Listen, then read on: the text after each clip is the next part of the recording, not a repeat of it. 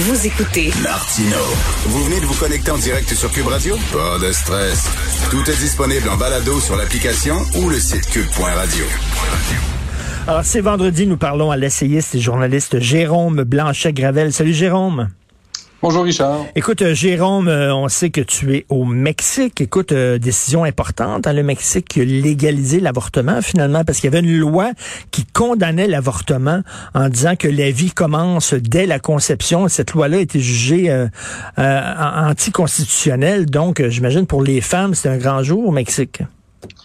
Oui, une grande victoire pour les féministes mexicaines qui sont très, très actives et euh, je te dirais que le mouvement féministe au Mexique euh, peut être euh, des fois assez violent. Ah oui? oui, oui, c'est l'année dernière, ils ont quand même essayé d'incendier la cathédrale métropolitaine de la ville de Mexico. C'est l'équivalent de Notre-Dame de Paris. Oh. et on a et un groupe de féministes a réussi à incendier une partie de la façade de ce joyau historique. C'est récurrent là, le, parce que le Mexique, évidemment, il y a beaucoup, beaucoup de féminicides. Là, les meurtres euh, des femmes disparaissent chaque jour euh, au pays. Euh, des fillettes également, des, des, des gars aussi, des, des garçons. Mais c'est sûr que la, violence envers les femmes en Amérique latine est un problème extrêmement grave. donc, il y a une colère, il y a une colère dans l'air qui est, qui, est, qui, est, qui est légitime. Après, le vandalisme de monuments historiques, c'est autre chose. Mais mm. concernant l'avortement comme tel, les féministes, évidemment, s'en réjouissent. Et euh, ben, le Mexique est un pays marqué encore par la tradition catholique. Donc, euh, hmm. on voit que hein, le, Mexique poursuit sa libéralisation entamée au 19e siècle, mais c'est lent, c'est beaucoup plus lent que euh, dans les pays occidentaux. Écoute, on revient au Canada. Barack Obama qui, qui est allé à la rescousse de Justin Trudeau. Qu'est-ce que tu en penses de ça? J'en pense que c'est une ingérence inacceptable. Hmm. C'est un manque de respect envers les électeurs canadiens, progressistes et conservateurs de toutes les allégeances. Je trouve ça vraiment pas fort. C'est vraiment pas fort. C'est un acte déloyal. C'est pas fair play. Et on dirait que quand c'est le bon camp qui s'ingère, ben ça passe comme dans comme du beurre d'emploi. Alors que hmm. si, euh, j'imagine Donald Trump euh, appuyer... Euh, Erin O'Toole ou, euh, ou Manon Maxime Bernier. Exactement. Ben oui. Ou, l'année dernière, Andrew Scheer, mon, son nom m'échappait, mais ça serait la même chose pour Bernier, etc. Est-ce qu'on imagine Donald Trump ou bien un, ou même un de ses successeurs à la tête du Parti républicain prendre parti pour une de nos droites canadiennes. Évidemment, ce serait un scandale. Ben, mais ça, déjà, là, écoute, François Legault qui a dit qu'il espérait la victoire du Parti conservateur. Il y a des gens dans la gauche au Québec qui ont déchiré leur chemise en disant, mais c'est dégueulasse, c'est de l'ingérence, c'est drôle, mais oh. quand c'est Obama, ah, là, ça passe. Exactement. En 2019, Élections Canada avait conclu que c'était pas de l'ingérence parce que M. Obama n'avait pas été rémunéré par le Parti libéral du Canada pour euh, faire cette sortie-là. Mais je trouve quand même que les critères semblent assez subjectifs et on est un peu euh, dans le deux pas du mesure. Donc, je le répète, quand c'est le bon camp qui intervient, ça n'a pas mhm. l'air si grave. Quand c'est le camp du mal qui intervient, euh, ça a l'air pas mal plus grave. Et je pose la question, tu sais, Barack Obama, c'est un type qui a plein de qualités, etc., grand orateur, bon, il marque l'histoire américaine, etc., mais qu'est-ce qu'il sait vraiment de la politique canadienne, ce type-là? Là, euh, le Canada... mais, mais, même, je te dirais, qu'est-ce qu'il a fait de si génial lorsqu'il était président? Est-ce qu'il a réglé les problèmes entre les Blancs et les Noirs? Non. Euh, il utilisait des drones pour... Euh, tu sais, il se contentait pas, lui, euh, d'envoyer les, les gens suspectés de terrorisme à, à Guantanamo. Il prenait des drones pour les tuer. ben, je ne veux, pas en rire, c'est pas drôle. Ben non, mais c'est ça. Là. Ça veut dire, il, était-tu un président si extraordinaire que ça? Ben écoute, on pourrait en parler longtemps, probablement de son bilan ou de son progressisme à deux vitesses. D'ailleurs, son bilan est très contesté.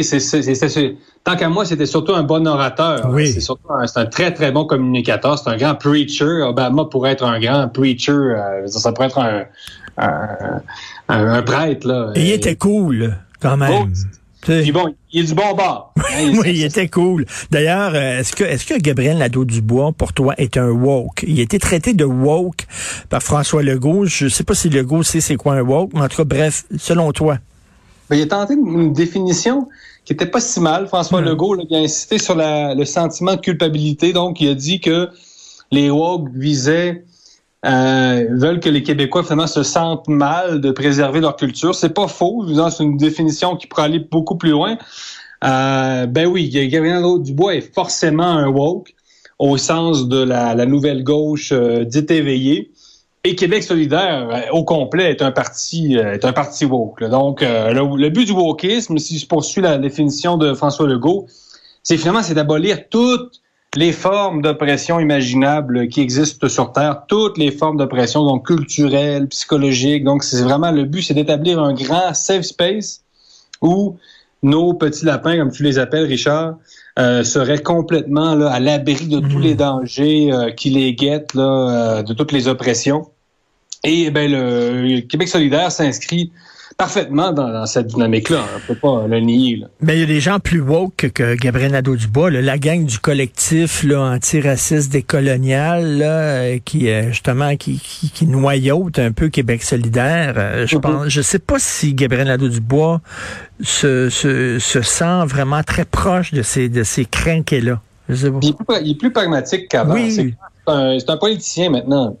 C'est ça qu'on lui reproche aussi, j'imagine, chez les, les, les, les woke purs et durs. Je suis pas sûr que Gabriel Nadeau-Dubois, par exemple, euh, serait d'accord avec les autodafés de livres qu'on a vus en Ontario. Pas, sûr qu'il prônerait pour sa carrière politique, ce serait pas son meilleur calcul que de dire à go, on fait une épuration dans les bibliothèques du Québec et euh, tous les Lucky Luke, les Tintins, etc., on les brûle, euh, puis on en fait de l'engrais, là. Je pense que oui, je pense qu'il est représentant, tu sais, la, bonne vieille gauche, là, je dis ça entre guillemets, mais tu sais, qui défendait le petit travailleur, la gauche de Michel Chartrand, la gauche des, des, des, combats syndicaux à l'époque. Je pense que il est, il est plus de ça, lui, essayer d'améliorer la vie des petits travailleurs euh, plutôt que d'aller dans des lubies complètement flyées de, de des woke, là. Ben, je l'espère. Tu lui fais tout un compliment ce matin. Je sais pas s'il s'attendait à, je sais pas s'il s'attendait à ça de ta part ce matin, euh, notre Gabriel Nadeau-Dubois. Mais, euh, mais tant mieux. C'est possible, en fait. Je, le sens plus pragmatique hmm. qu'avant. Et euh, il est plus politicien. Il, maîtrise aussi très bien la langue de bois. donc, il est, quand même devenu, c'est ça, un, stratège politique. Donc, il peut pas se permettre de, de, prôner toutes les lubies comprendre effectivement dans l'aile radicale du parti. Et si j'ai bien compris, là, on a vu que le début de la session parlementaire qui, d'après moi, il va incarner pas mal l'opposition officielle cet automne. Ben hein? oui, ben oui. Parce ben que d'abord, le chef du PQ, lui, ben, n'a pas de siège. Euh, Madame Anglade, euh, je, la trouve pas très bonne. Honnêtement, euh, bon, il va falloir qu'elle fasse autre chose que des petites vidéos sympathiques. on comprend qu'elle veut se rapprocher du peuple, mais euh, ça marche pas beaucoup. Là. J'ai, l'impression qu'il va falloir qu'elle fasse pas mal plus que ces, vidéos. Mais je ne sais pas si euh, Gabriel Nadeau-Dubois souffle, euh, tu sais, s'il parle des deux côtés de la bouche, c'est-à-dire que lorsqu'il parle aux Québécois, il tente d'avoir un visage pragmatique, mais quand il parle à sa gang, à Québec solidaire, peut-être qu'il est beaucoup plus radical que ce qu'il laisse paraître. C'est possible. Hein. C'est possible. Écoute, il y en a un autre qui va faire peut-être de la politique, qui va faire le saut. Éric Zemmour, qui va ah, peut-être ben faire le saut. Ça, ça va vraiment faire, écoute, euh, ça va faire des vagues en France. Et là, tu dis qu'il arrive avec, bon, il y a un programme là, qui, a un peu, qui a développé, puis il y a une loi un peu particulière sur les prénoms. Oui, c'est assez incroyable. le pari de, de Zemmour, je pense, c'est le pari trumpien. Hein. Il a l'air convaincu. J'ai écouté son entrevue, sa longue entrevue. on n'est pas, on est en direct, l'émission française avec Laurent Ruquier et Léa Salamé. Et c'est là qu'il a un peu bon euh, déballé là, ce qu'il avait à dire sans, sans officialiser sa candidature. Et à ce que je comprends, là, Éric Zemmour pense que c'est vraiment en étant le moins politiquement correct qu'il va rallier une partie de la population française. Ça a vraiment, il fait le pari un peu de Trump à la française. euh, le candidat radical, c'est lui. Et il contribue quand même à tasser Marine Le Pen à gauche. Hein. Ça, c'est, ben oui, ben oui. C'est quand même fou.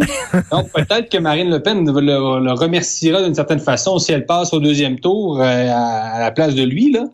Parce qu'il va se présenter. Là. On comprend que c'est un, secret de polichinelle. Mais il va diviser la, la droite dure, là. Complètement. C'est complètement. Le, défi, c'est un peu là. Il va, il va diviser son camp. En même temps, Marine Le Pen, c'est ça, peut le remercier de, la faire passer pour modérer, mais en même temps, elle doit être euh, en beau, en beau quelque chose. Ben euh, parce que, euh, évidemment, écoute, c'est ça, le camp est vraiment splitté en deux, si je peux me permettre C'est quoi sa, sa, loi sur le prénom? Ça, c'est fou.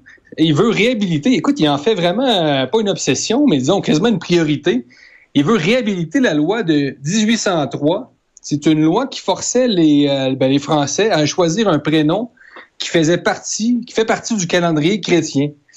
Et, euh, et donc, les Mohamed, tu comprends, oui. ils visent pas les noms, hein, c'est que les prénoms. Il l'explique bien, il dit le nom, c'est l'origine, le prénom, c'est la France. Et euh, je me suis amusé parce qu'il y a un site Internet qui maintenant permet de tester votre prénom pour voir s'il est conforme à la loi que veut réhabiliter Eric Zemmour. Ben, et j'ai été très surpris euh, d'apprendre que euh, le prénom que, que ma femme et moi avons choisi pour notre fille, qui va naître bientôt, n'était pas bon. c'est quoi, c'est quoi ton prénom que tu as choisi, tu peux le dire? Anna Victoria. OK, c'est beau. ma, femme est mexicaine, donc en plus, je, moi je pensais que c'était un nom qui était bien occidental. Bon, ben, c'est sûr que consonance espagnole. Mais j'ai été surpris que, moi, Richard, quand même pas un grand bien-pensant et plutôt patriote. J'étais un grand amoureux de la France, dont le, prénom de ma fille serait rejeté par la loi d'Éric Zemmour. Mais Éric, Zemmour là, euh, souvent dit euh, comment ça se fait qu'avant les immigrants qui arrivaient prenaient un nom français? Yves Montand, il était italien, c'était Ivo Lévy. Et euh, en, par respect, par respect son pays d'accueil, il a francisé son nom, il a pris un nom Yves Montand. Et dit, il dit que les immigrants devraient continuer à faire ça plutôt que de garder leur nom d'origine? C'est quand même délicat. C'est spécial. Ben oui. C'est délicat. Ben en même temps, je comprends une partie de ce qu'il veut dire. C'est sûr que Aznavour, c'est Aznavourian, hein, etc. Et c'est sûr que ça témoigne d'une volonté d'intégration. C'est sûr que, bon, les Français, chaque année, voient les, les, les, prénoms les plus euh, choisis pour les enfants naissants. Et chaque année, il y a une espèce de palmarès. Là.